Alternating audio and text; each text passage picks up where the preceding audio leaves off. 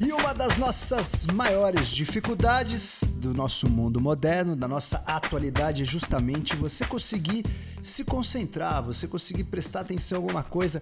Talvez esse podcast seja para você. Talvez você não consiga nem prestar atenção até o final desse episódio, porque a tua atenção tá tão curta, tá caindo. Alguns estudos sugerem que a nossa atenção mudou dos últimos anos de 12 segundos para apenas 8 segundos.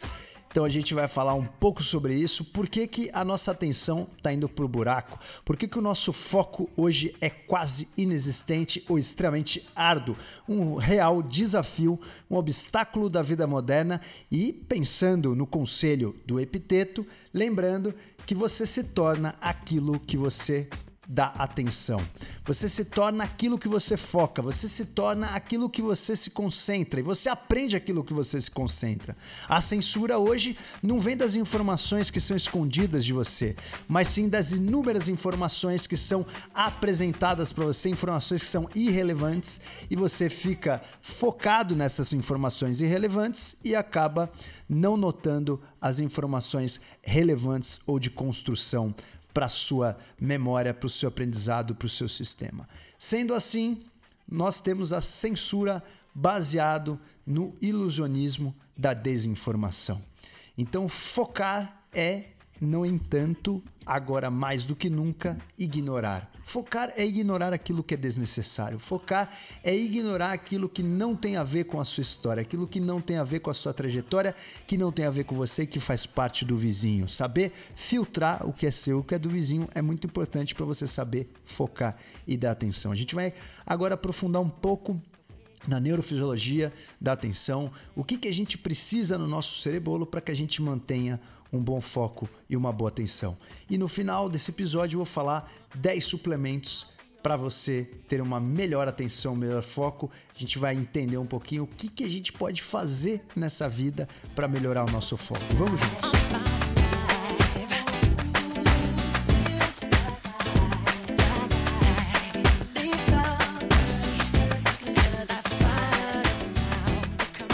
Pesquisa em 2018 mostrou que a média que as pessoas conseguem ficar sem pegar no celular é mais ou menos 12 minutos.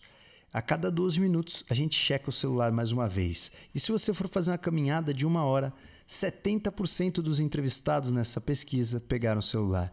E uma caminhada de 5 minutos, 40% pegaram o celular. Ou seja, a gente cada vez mais está dependendo e viciado nesse aparelhinho eletrônico. Desde 2007 até 2017, nós tivemos um aumento mais do que o dobro. Nós dobramos o tempo que a gente fica online dentro de casa, que a gente passa na nossa vida no computador, é, plugado na internet ou nas redes sociais. Isso impacta completamente como o nosso cérebro vai focar. Nosso cérebro ele foi feito para a gente estar atento aos movimentos. Tanto é que quando você assiste um filme ou um vídeo no YouTube, ficam pulando coisas na tela, escritos, figuras. Quanto mais isso acontece, mais você fica preso naquele filme. Se existe um monólogo, uma pessoa falando sem se mexer, sem nada, a chance de você perder a atenção é muito grande. Mas se as telas ficam mudando, vários desenhinhos, coisas aparecendo, você tem uma capacidade de se manter mais focado. Nós temos esse tropismo por movimentos. E lembrando que o nosso cérebro é uma geleia, uma gelatina elétrica, né? uma gelatina de impulsos elétricos. Ele é como se fosse realmente uma gelatina mesmo. E essa gelatina, na verdade, a gente não muda tanto o número de neurônios depois do nosso desenvolvimento mas a gente muda muito as conexões desses neurônios, o que a gente chama de sinapses. Nós rearranjamos as sinapses.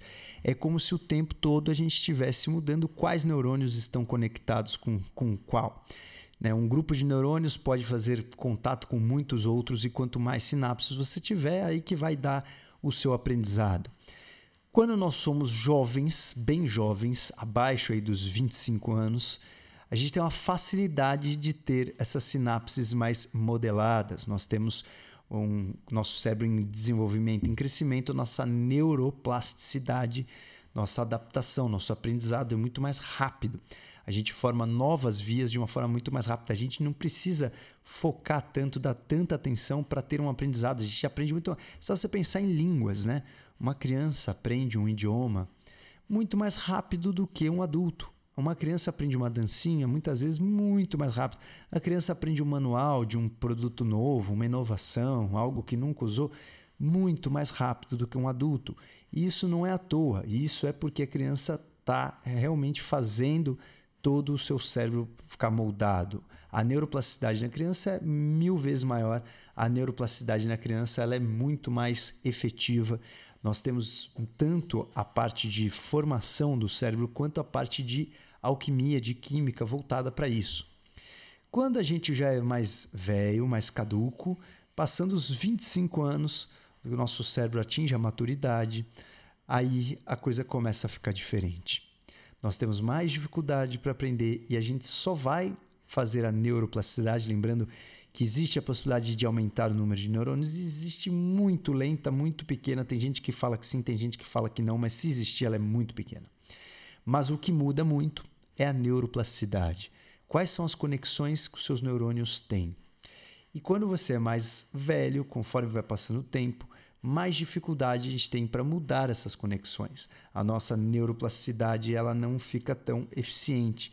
Para você mudar teu cérebro depois de adulto, você precisa ter um foco muito grande em alguma tarefa. Você precisa ter uma atenção muito grande em alguma tarefa para que você produza uma química o suficiente para modificar a arquitetura do seu cérebro. Então, quando você é adulto, passando os 25 anos, você tem uma dificuldade muito maior de aprendizado e esse aprendizado está muito mais atrelado com a sua atenção e a atenção profunda, atenção vigorosa, não é qualquer atençãozinha. Por isso que a gente tem uma certa limitação do que a gente consegue aprender. As coisas chatas a gente acaba deixando para trás e aprendendo um pouco menos.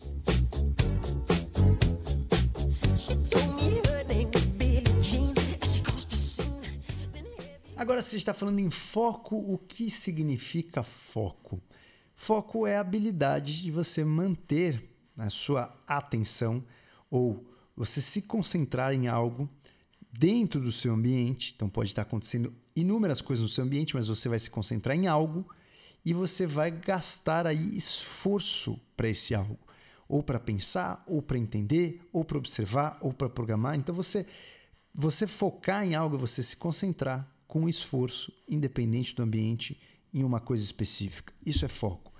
O foco ele é essencial para o aprendizado, como eu falei, e essencial para os resultados da sua vida. Como o Epiteto disse, né, o grande filósofo estoicista, que foi um escravo, começou a vida como escravo, já ligava para a gente que você vai se tornar aquilo que você dá atenção, aquilo que você mantém a sua atenção. Então, se você mantém a sua atenção numa faculdade de direito, você vai se tornar um advogado. Se você não mantiver a atenção, você não vai se tornar um advogado, e assim por diante.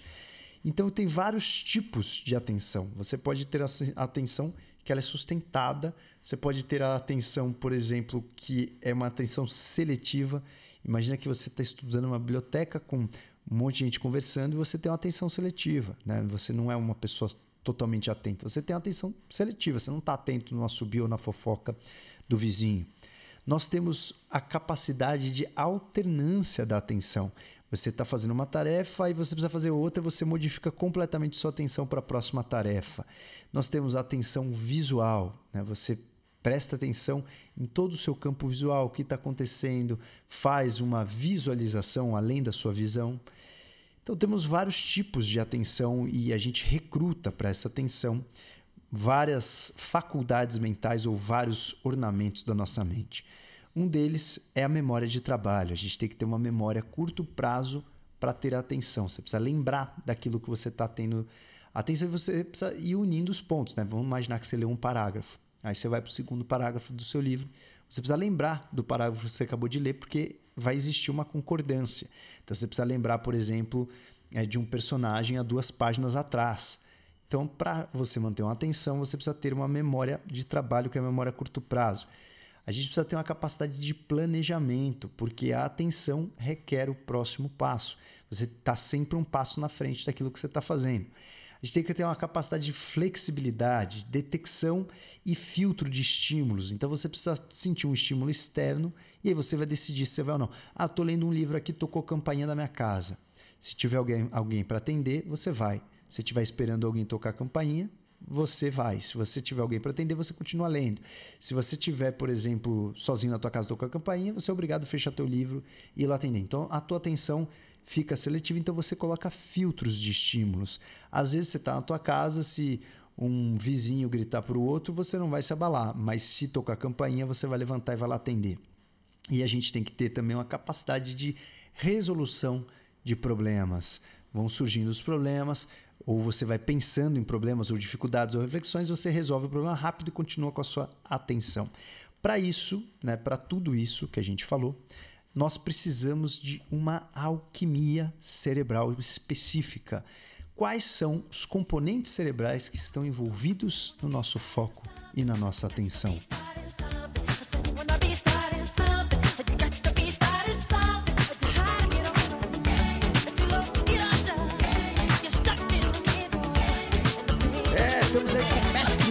Michael, o rei da performance. Precisamos então de foco então relaxa um pouquinho porque agora a gente vai voltar para a ciência raiz.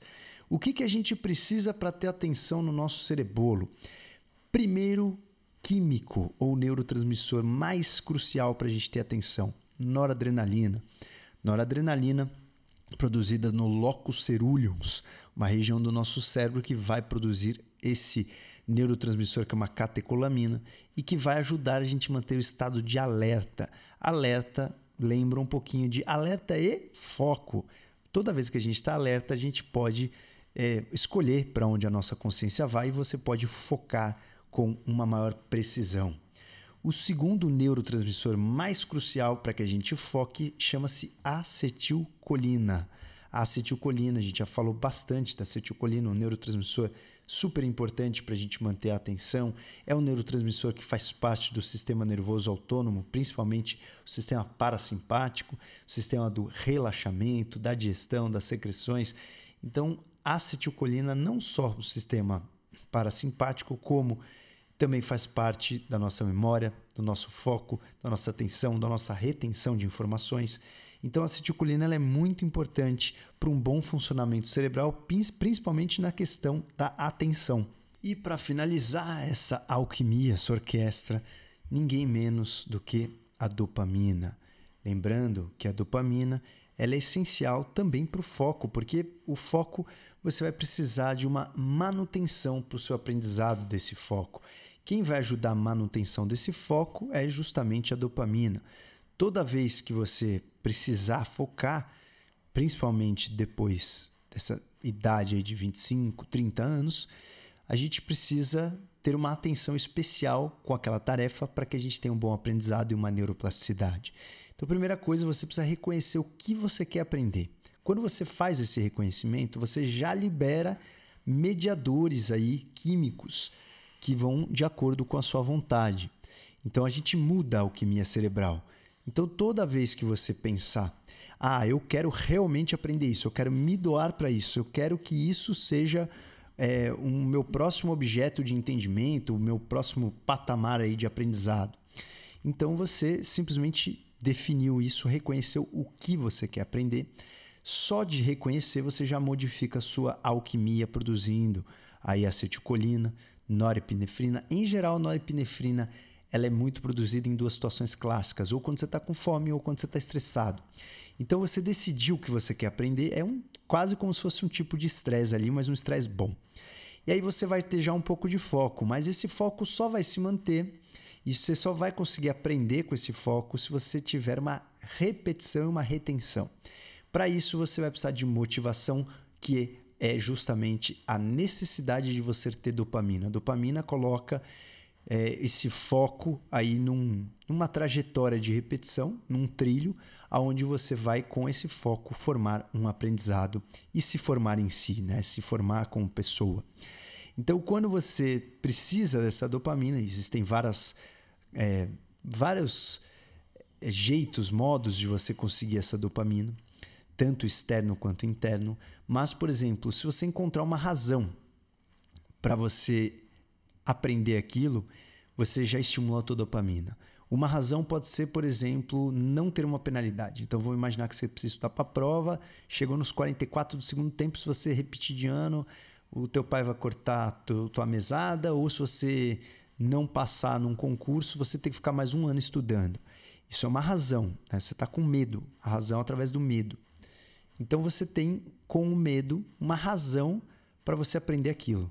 Quando você tem medo e tem uma razão, você fechou o ciclo, você já fechou com a sua vontade de aprender porque você precisa daquilo com a dopamina, você já fechou com a sua necessidade de você reconhecer que você precisa aprender aquilo com a norepinefrina, com o medo com a norepinefrina e com a acetilcolina. Então, você através né, de um estímulo eh, relativamente de medo, você teve aí a alquimia necessária para que você mantivesse o foco nos seus estudos.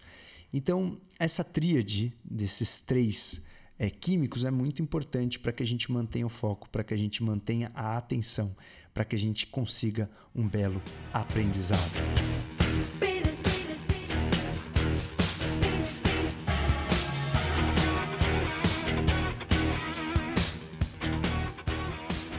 E o que a gente pode mudar na nossa vida para ter mais foco? Primeira coisa, você pode mudar a forma como o seu cérebro, a sua mente está ativa.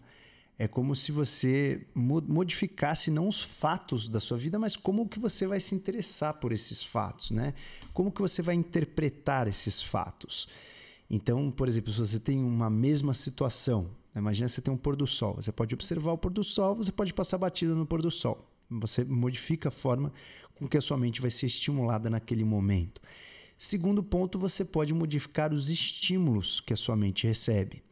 Como modificar os estímulos? Por exemplo, você pode modificar os estímulos que chegam na sua mente. Ou você vê um filme de comédia, ou você lê um, um livro de drama. São estímulos completamente diferentes. Só que isso, obviamente, a gente está pegando aí inúmeros estímulos. Né? Ou você fica vagando na internet por três horas vendo todos os posts, memes, etc., ou você lê um livro de Shakespeare. São dois estímulos completamente opostos, diferentes. Ponto número 3, você pode modificar sua alquimia interna, modificando sua alimentação e o seu estilo de vida. Você pode fazer, por exemplo, exercício físico e liberar mais BDNF, fator de crescimento cerebral, que vai ajudar você a fazer mais a neuroplasticidade, o rearranjo das sinapses. E ponto número 4, você pode modificar sua alquimia externa. Você pode usar suplementos ou stacks para que você mantenha uma boa alquimia interna ou alquimia interna para aquele momento que você precisa naquele momento. E vou falar então aqui cinco rituaizinhos para a gente poder estimular nossa mente no foco e 10 suplementos dos que eu acho os principais para que a gente tenha um bom foco.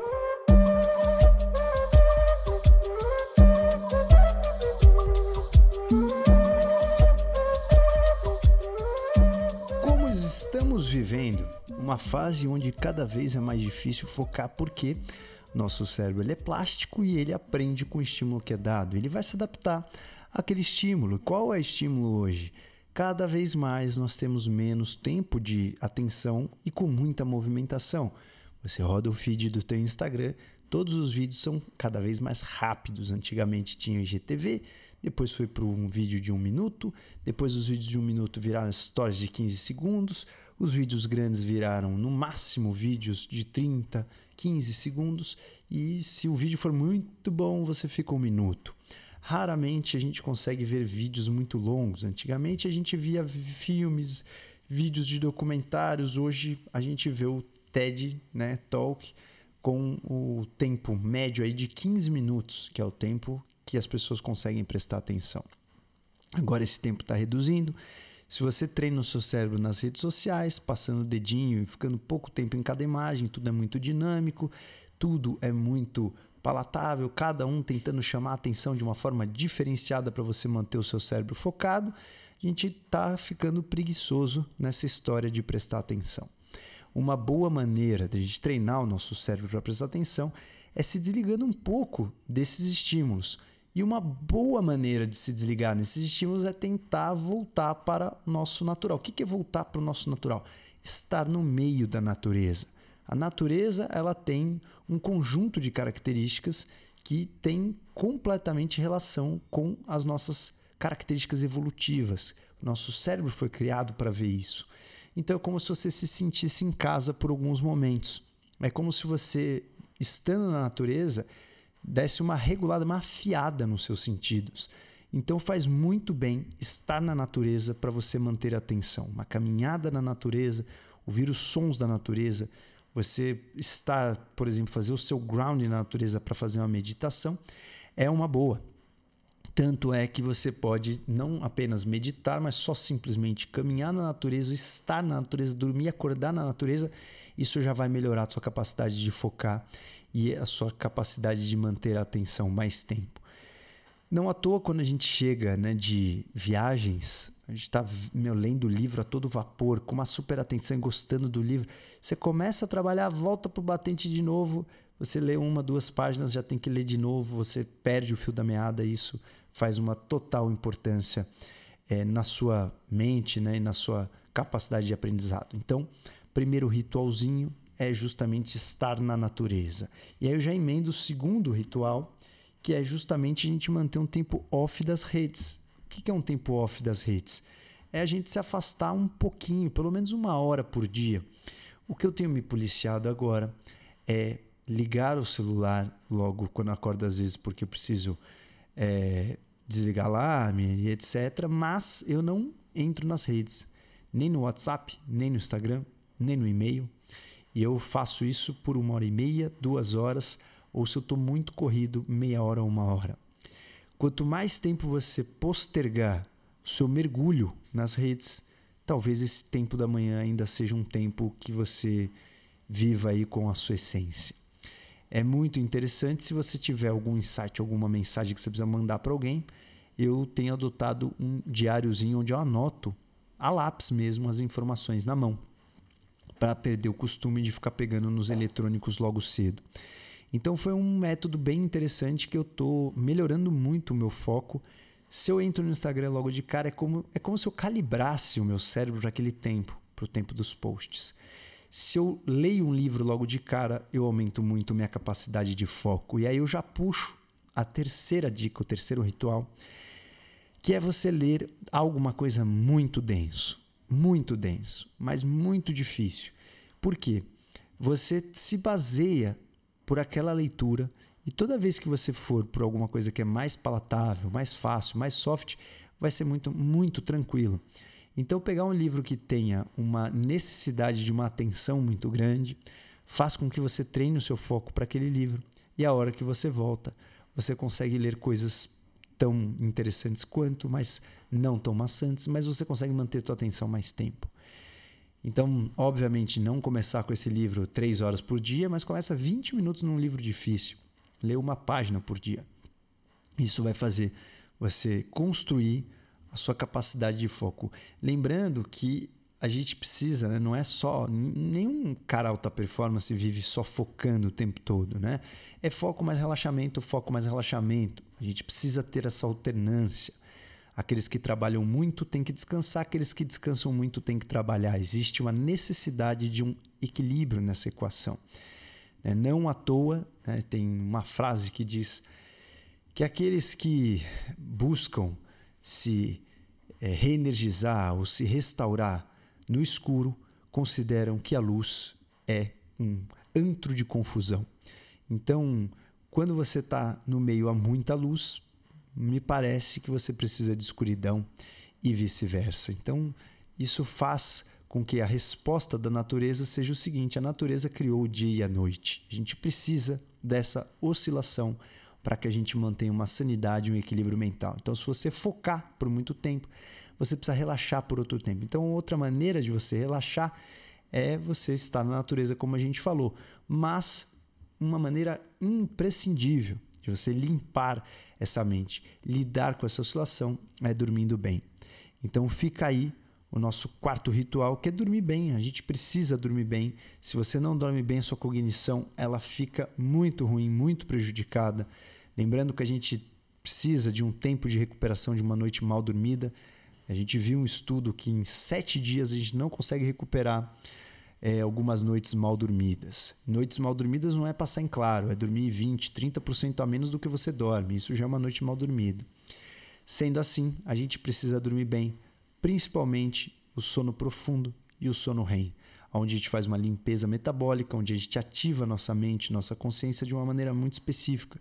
Dormir não é simplesmente desligar a máquina, é você metabolizar a máquina, é você dar um reset, é você apagar, você organizar as informações, você limpar metabólitos. Então, isso tudo é muito importante para que você mantenha o foco no dia seguinte. Se você não dorme bem, você não consegue manter o foco do dia seguinte em nada. Experimenta passar a noite em claro para ver o que acontece. E aí a dica final, o ritual número 5, é manter a glicemia ou glicose, pelo menos cerebral, estável. Como fazer isso? Tem duas maneiras muito fáceis e práticas de você manter uma glicose no seu cérebro estável. A glicose do seu cérebro ela sempre vai ser estável, mas o pouco que falta glicose, um pouquinho que ela cai, você já tem irritabilidade, alteração de humor, sua norepinefrina sobe demais, você já não consegue concentrar. E isso faz com que a sua performance, sua atenção realmente caiam. E uma maneira de você manter a glicemia estável, a glicose estável, é você praticando o jejum, fazendo com que o teu corpo fique muito metabolicamente adaptável e flexível. Isso faz com que toda vez que você fizer jejum, a tua glicose e glicemia vão manter mais estáveis. Antes de eu embalar na jornada do jejum, eu ia fazer um exame de sangue e minha glicemia estava sempre ali, quase é, 72, 73, 70. Aí eu comecei a fazer jejum, comecei a ficar um pouco mais confortável no jejum. E aí, o meu jejum hoje em dia para o exame de sangue, ele é um jejum que se eu comer logo depois de sangue, eu estou comendo bem antes do que eu costumo comer, porque o meu jejum geralmente todos os dias vai de 15, 16, 14 no mínimo.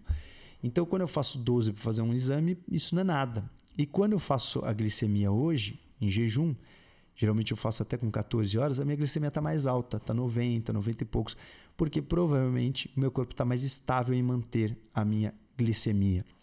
Então, você praticar a, o seu jejum, você faz com que a sua glicemia fique mais estável, você não tenha picos de glicemia e picos de insulina cerebral. Outra maneira de você fazer isso é evitar muitos doces, você evitar açúcares, evitar comidas de alto índice glicêmico. Isso facilita muito você não ter oscilações grandes na sua glicemia, porque a hora que cair tua glicemia, a hora que cai um pouquinho a tua glicose cerebral, você vai sentir o impacto na prática. Sendo assim, tem muitas outras maneiras de estilo de vida. A gente finalizou com cinco rituais, mas você pode evitar as comidas inflamatórias, isso ajuda muito no seu foco, na sua atenção. Tem estudos com crianças com é, déficit de atenção que fizeram dietas de eliminação que melhoraram muito. Então, tem muitas coisas que a gente pode agregar na rotina para ter um melhor foco. Agora, a gente também tem os stacks externos, né? Nós vimos quatro maneiras de mudar o nosso foco. A primeira delas, mudando a interpretação dos estímulos que chegam até você. A segunda é mudando os estímulos que chegam para você. A terceira é mudando a tua alquimia interna, com estilo de vida, exercício físico e alimentação. E a quarta são os stacks que a gente vai falar agora. Eu vou dar 10 sugestões de stacks rapidamente, um ampassã breve entre cada um deles, para a gente entender o que, que eles fazem na nossa mente, qual a importância desses stacks.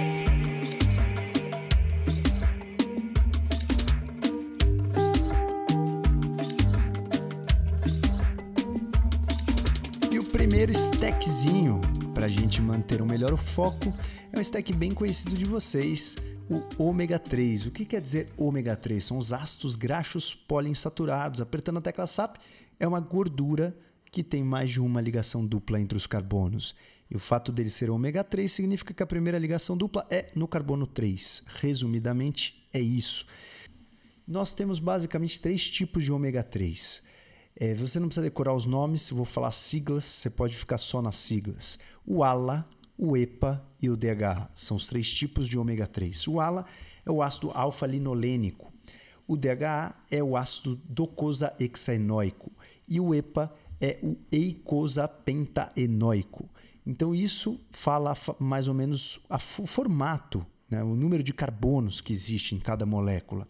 O ALA é uma molécula que tem 18 carbonos, vem proveniente aí do, dos vegetais e o que a gente mais usa, o mais frequente no nosso cérebro principalmente, o que a gente tem em maior abundância no nosso cérebro é o DHA, que é uma substância com 22 carbonos. Nem sempre a gente consegue converter o ALA no nosso organismo para o DHA. O EPA e o DHA a gente encontra mais nos peixes, né? nos produtos aí de peixes, no caviar e algumas algas. Então, o, o ALA a gente encontra nos vegetais. O EPA e o DHA a gente encontra nos peixes. A gente encontra no crio, no peixe, nas ovas e um pouco em algumas algas. Então é muito interessante que é, a história né, dos ômegas, inclusive, é muito paralela com a história do desenvolvimento cerebral do nosso Homo sapiens. Isso né, tem uma teoria que, conforme os homens começaram a consumir os produtos derivados dos peixes, a gente começou a ter acesso diretamente a esse DHA. E isso pode ter ajudado o nosso desenvolvimento cerebral, uma vez que uma das funções do nosso DHA é justamente apoiar o desenvolvimento do nosso sistema nervoso. Então, para a gente não aprofundar tanto nos ômegas, a gente pode fazer depois um, um só de ômega, mas vamos falar quais são os benefícios cerebrais dos ômegas, principalmente quando a gente fala de ômega, a gente está falando do DHA. Primeira coisa, ele vai manter a fluidez da membrana celular. A gente consegue, com os ômegas, fazer com que a membrana celular fique mais fluida e mais é, funcional, né? Você tem uma membrana mais comunicativa. Nós conseguimos com o DHA um desenvolvimento cerebral, desenvolvimento da retina. Então, nas crianças, o DHA é imprescindível. Não à toa nas formulinhas infantis sempre tem DHA. O DHA também contribui com uma redução do processo de envelhecimento. Ele faz uma proteção dos neurônios e impede a morte neuronal. Então, tanto em doenças que são degenerativas, doenças que levam a uma demência, como em indivíduos normais, indivíduos saudáveis, o DHA é neuroprotetor. A gente também com o DHA consegue um aumento do nosso colesterol HDL e uma diminuição dos triglicerídeos. E para finalizar, a gente preserva a sinalização neuronal, a conversa entre os neurônios. Isso tudo com o DHA. Então é um stackzinho muito importante para quem quer manter o foco atenção, porque ele deixa os nossos neurônios, a conversa entre os nossos neurônios muito saudável. O segundo stack que a gente vai falar é o magnésio. O magnésio ele é um dos minerais que poderiam chamar de rainha dos minerais. É um dos mais importantes, primeiro porque cada vez mais na nossa alimentação a gente está comendo menos magnésio e segundo que o magnésio está muito relacionado com a nossa produção energética de ATP. Então, uma das funções mais importantes, ele participa de mais de 300, 300 reações, é cofator de mais de 300 reações no nosso corpo, é o quarto mineral mais abundante, mas vou falar aqui sete pontos que fazem do magnésio um mineral muito crucial. Primeiro, primeiramente, ele é um mineral que está envolvido no armazenamento do transporte de ATP. Segundo, na função da mitocôndria. Sem o magnésio, a mitocôndria não funciona muito bem. Ele está ligado à saúde óssea, ele está ligado a uma boa produção de neurotransmissores. Isso faz muito é, importância para o nosso cerebolo, como o nosso cerebolo vai é, poder estar em todos os momentos com a sua alquimia. Sem o magnésio, a gente não consegue uma boa produção de neurotransmissor. O magnésio participa do metabolismo, principalmente de gordura e de glicose. Isso faz com que a gente mantenha a nossa glicose disponível. Então, sem o magnésio, a gente não consegue um bom metabolismo na glicose. A gente falou que uma das coisas para manter a tensão é manter os níveis glicêmicos razoáveis e sem grandes oscilações. O magnésio também serve para a gente ter um, uma contração e relaxamento muscular. E, para finalizar, o magnésio também é importante para uma excelente condução neuronal, para os nossos neur neurônios, nossos nervos estarem funcionando de uma maneira adequada. Isso tudo faz com que a gente precise cerebralmente do magnésio para inúmeras funções. Para completar, o magnésio ele é muito é, raro hoje em dia no solo, mais do que antigamente. A gente tem 60% a menos de magnésio no solo. E também ele pode ser mais excretado se você tomar muita cafeína. Stack número 3, L-tianina. Esse é um stackzinho muito interessante, é um aminoácido muito rico em folhas, em alguns fungos e folhas de chás, por exemplo. Né? Ele é rico nos fungos e em algumas folhas.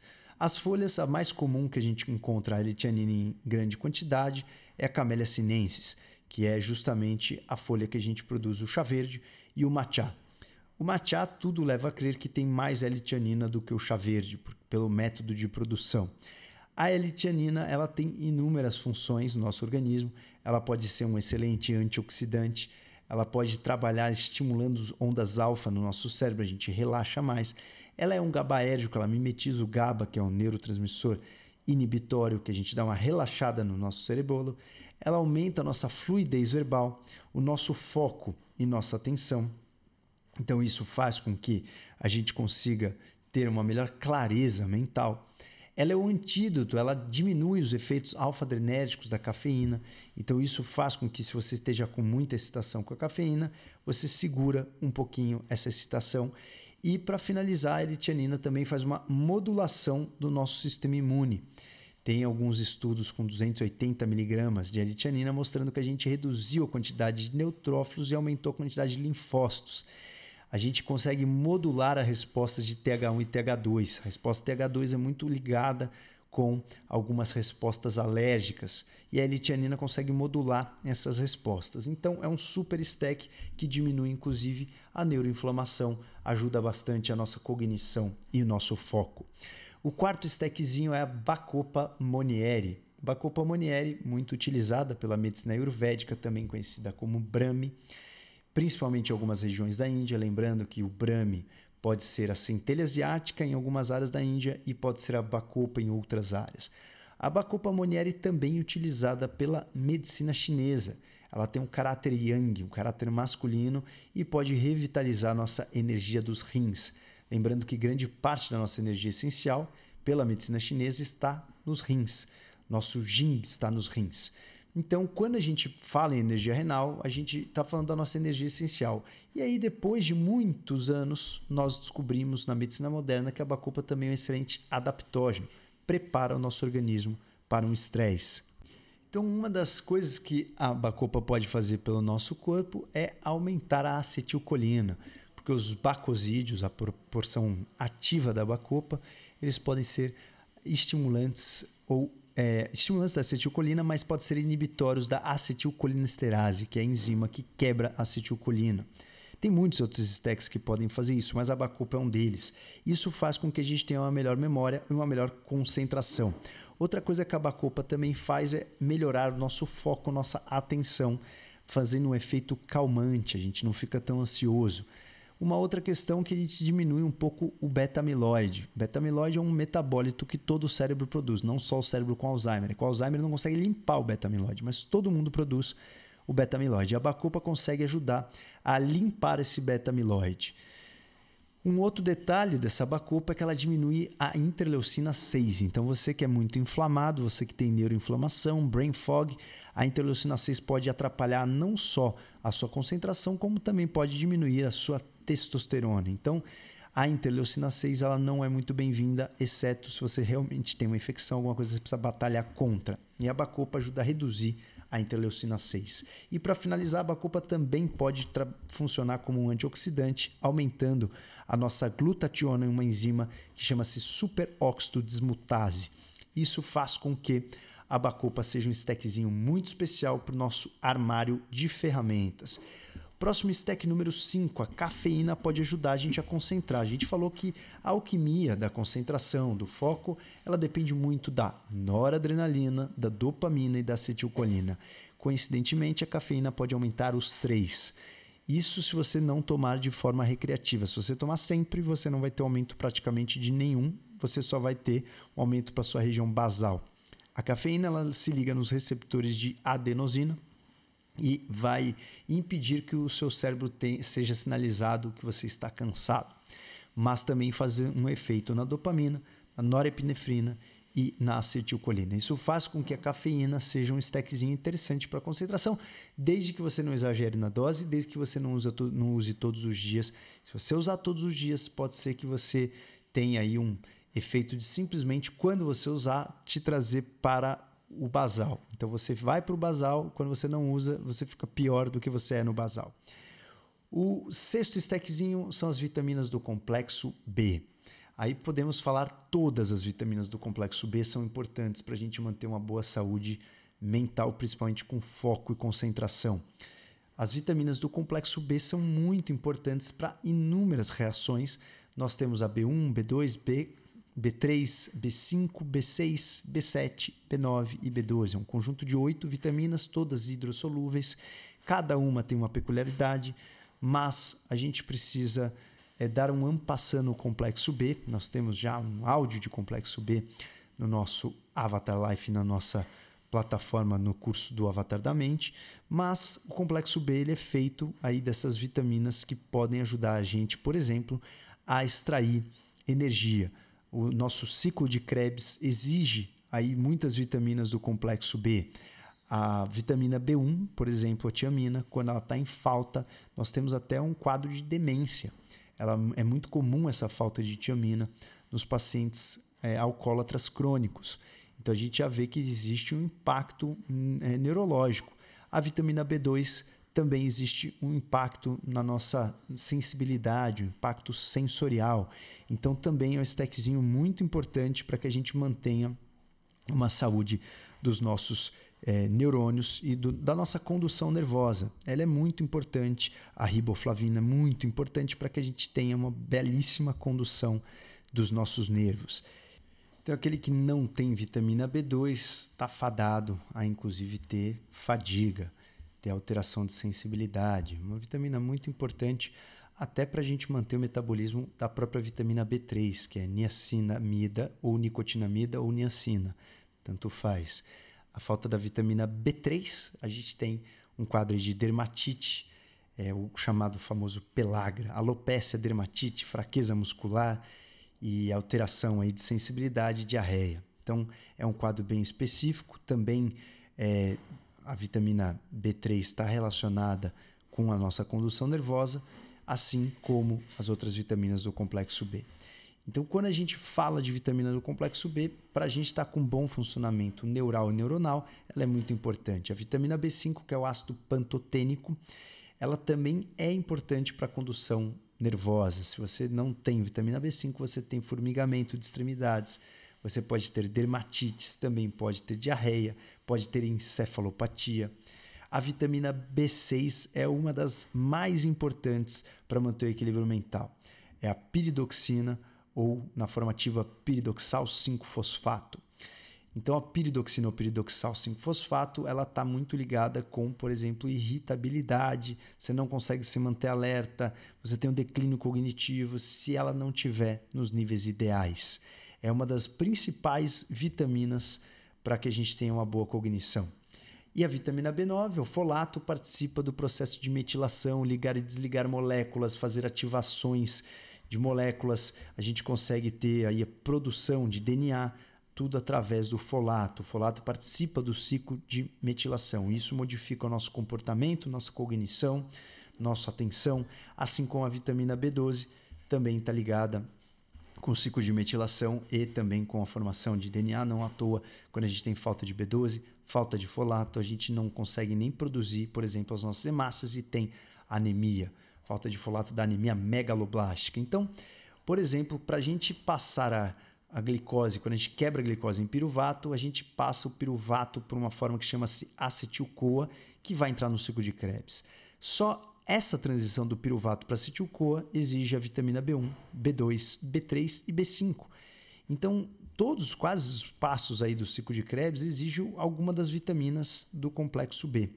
E para a gente transformar, por exemplo, é, um aminoácido que vem da metilação para o ciclo de Krebs, que a gente chama de alfa-ketobutirato ou alfa-cetobutirato, nós precisamos de vitamina do complexo B, B1, B2, B3, B4, B4 não existe, B1, B2, B3, B5, B7 até B12. Então, é, as, as, vitaminas do complexo B elas são imprescindíveis para que a gente mantenha a cascata aí do ciclo de Krebs funcionando.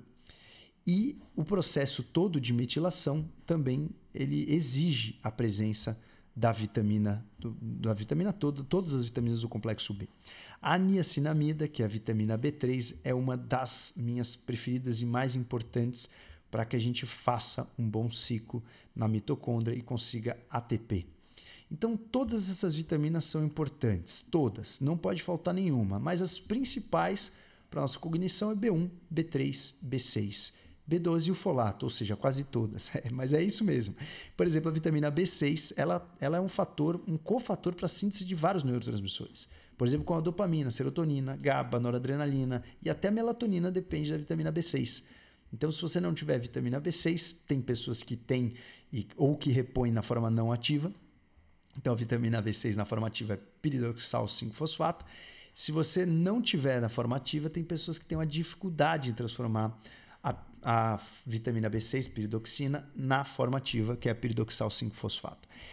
Sendo assim, muitas pessoas vão se beneficiar logo da suplementação dela na sua forma ativa. Assim acontece também com a vitamina B12, que ela é um doador de metil quando está na forma de metilcobalamina, mas você pode ingerir como cianocobalamina, como hidroxicobalamina. Então, precisa ficar esperto em todos esses termos. Sendo assim, complexo B, depois ouça o áudio do complexo B, que é chatinho, ele é bem detalhado, mas é muito importante para que a gente amarre essas informações. Ficamos por aqui com o complexo B, vamos para o próximo stackzinho que é a ashwagandha.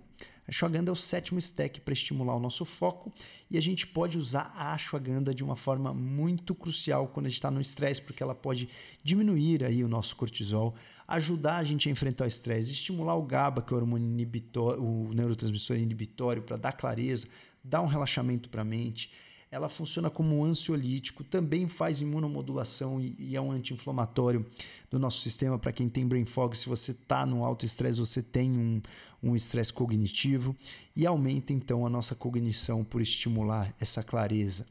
A gente pegou um trabalho também que a ashwagandha pode estimular até a testosterona e hormônios tireoidianos. Ela faz uma modulação no sistema realmente da pessoa que está estressada, baixando cortisol, estimulando testosterona, estimulando hormônio tireoide.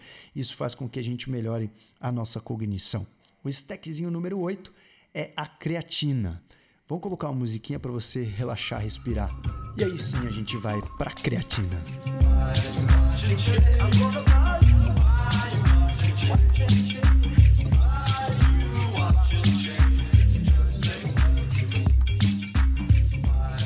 Falando em creatina, creatina é um dos stacks mais estudados da modernidade e com boa razão. Ela aumenta a nossa performance. O que a creatina promete é justamente aumentar nossa performance física, então ela foi um palco de muito interesse de atletas. Ela promete melhorar a força, volume muscular, a, o poder muscular, né? o, o nosso primeiro tônus ali, nosso primeiro sprint, nossa primeira explosão muscular está relacionada bastante à creatina, porque é um stackzinho que ajuda muito a gente manter a energia para o nosso músculo. A gente sempre obtém energia através de uma molécula que chama-se adenosina trifosfato, ou ATP, mais conhecido como ATP. O ATP é a nossa moeda energética, a gente vai extrair energia quebrando a ligação do fosfato e transformando ATP em ADP. O que, que a gente faz quando a gente quer obter energia rápida? A gente tem várias formas de obter energia. Ou você quebra a glicose, faz a glicólise, vai obter de 2 a 4 ATPs, ou você faz o processo todo o ciclo de Krebs mais cadeia respiratória ou fosforilação oxidativa, ou cadeia transportadora de elétrons, como você quiser chamar, nós obtemos aí mais 30, 32 ATPs. Mas esse processo demora. Então você pode obter, por exemplo, ATPs que estão livre ali no músculo e você usa esses ATPs que é a primeira forma. Então, primeira coisa, quando você precisa de ATP, você vê se tem algum ATP livre. Não tem, aí você vai para a creatina. Porque quando você toma creatina, ela se liga a um fosfato e vira creatina, fosfato ou fosfocreatina. Isso faz com que nós temos um armazém de fosfato rápido.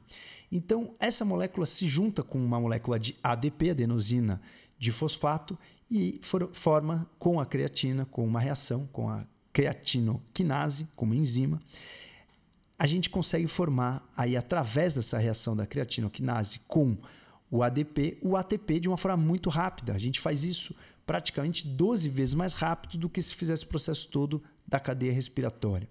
Sendo assim, é uma fonte muito veloz, muito rápida de entrega de moeda energética para o corpo, isso no músculo, isso no cérebro. Então vale muito a pena a gente pensar em creatina como foco, porque o cérebro também depende um pouco da creatina. Claro que tem algumas peculiaridades da creatina para você suplementar, não necessariamente essa creatina vai para o cérebro, algumas pessoas precisam suplementar mais ou menos, e aí ouça o áudio da creatina para você entender um pouco mais, mas é um stackzinho muito importante para o foco. O stack número 9 é a colina. Colina, ela não é nem um aminoácido e também não é uma vitamina. Ela é uma molécula hidrossolúvel, que é quase uma vitamina, ela se relaciona muito com as vitaminas do complexo B. Mas a gente precisa muito da colina para muita coisa no nosso corpo. A colina, ela é feita com alguns radicais metis. O que é radical metil? É um CH3, é o metabolismo de um carbono. Isso significa que a colina é um doador de metil, ela doa esse radical para outras moléculas. Para que, que a gente usa essa bagaça? Para ativar e desativar algumas moléculas, para reparar, ativar, silenciar os, alguns genes. Então a metilação é muito importante para inúmeros processos. A gente também tem um áudio de introdução à metilação que vale a pena você ouvir se você é do nosso avatar da mente. Então é muito interessante que a, a, colina ela pode não só ajudar como um, um, bom doador de metil, como ela também pode ser um precursor para um dos neurotransmissores mais importantes, que é a acetilcolina. A acetilcolina é um neurotransmissor que ajuda, já falei, a gente a fazer a memória, a gente manter a atenção. Então, a colina é um precursor, é um tijolo para formar acetilcolina. E para finalizar, a colina também participa da nossa saúde celular, das membranas celulares.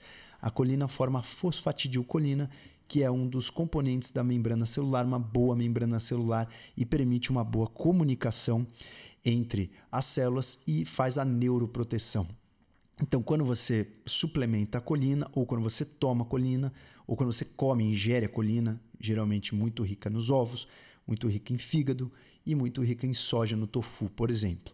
Quando você ingere a colina, você consegue ter aí esse suporte de colina para o nosso cérebro. A gente precisa entre 450 a 550 miligramas de colina por dia. E aí, para finalizar, o último stack para você manter atenção é o modafinil. Modafinil é um stackzinho utilizado para narcolepsia. Ele faz um estímulo de orexina e faz um estímulo de norepinefrina e dopamina, né, impedindo um pouco a recaptação também da dopamina. O modafinil é um stackzinho tarja preta, precisa ter muito cuidado ao utilizá-lo, por isso que eu não vou aprofundar muito aqui para não estimular as pessoas a fazerem uso recreativo, uma vez que ele pode ter vários efeitos colaterais. Mas é um stack interessante porque ele trabalha justamente com os neurotransmissores aí do foco e ele não chega a ser uma metanfetamina ou metilfenidato, que é a Ritalina ou o Venvance, por exemplo. Então, o modafinil poderia ser um pouquinho mais light do que as anfetaminas em relação ao efeito rebote, em relação a talvez a fazer uma disrupção com o sistema, mas isso é achismo, a gente não tem como afirmar isso. Por isso precisa ter muito cuidado para utilizar o modafinil. Seu cérebro precisa estar funcionando todo, todo, todo bonitinho, com muito antioxidante, com muito suporte para que você acelere a máquina. Então o modafinil eu coloquei como um dos stacks para foco, para a gente poder falar de um dos stacks tradicionais aí que não estão nos stacks naturais. Mas eu vou pedir, sugerir que você assista a aula em vídeo do Modafinil para entender um pouquinho mais sobre esse stack que é muito cuidadoso, mas muito poderoso. Finalizamos por aqui o nosso áudio de atenção e foco para que você mantenha aí a sua mente mais focada, com mais atenção. Você consegue muito desenvolver a sua mente com técnicas diárias, com estilo de vida, com estímulos certos para sua mente, muito mais do que com os stacks. Os stacks eles só são muletas para quando você já está fazendo a coisa certa ter um potencial melhor e ter um melhor resultado. Então ficamos por aqui. Até a próxima Dupla Class, senhores.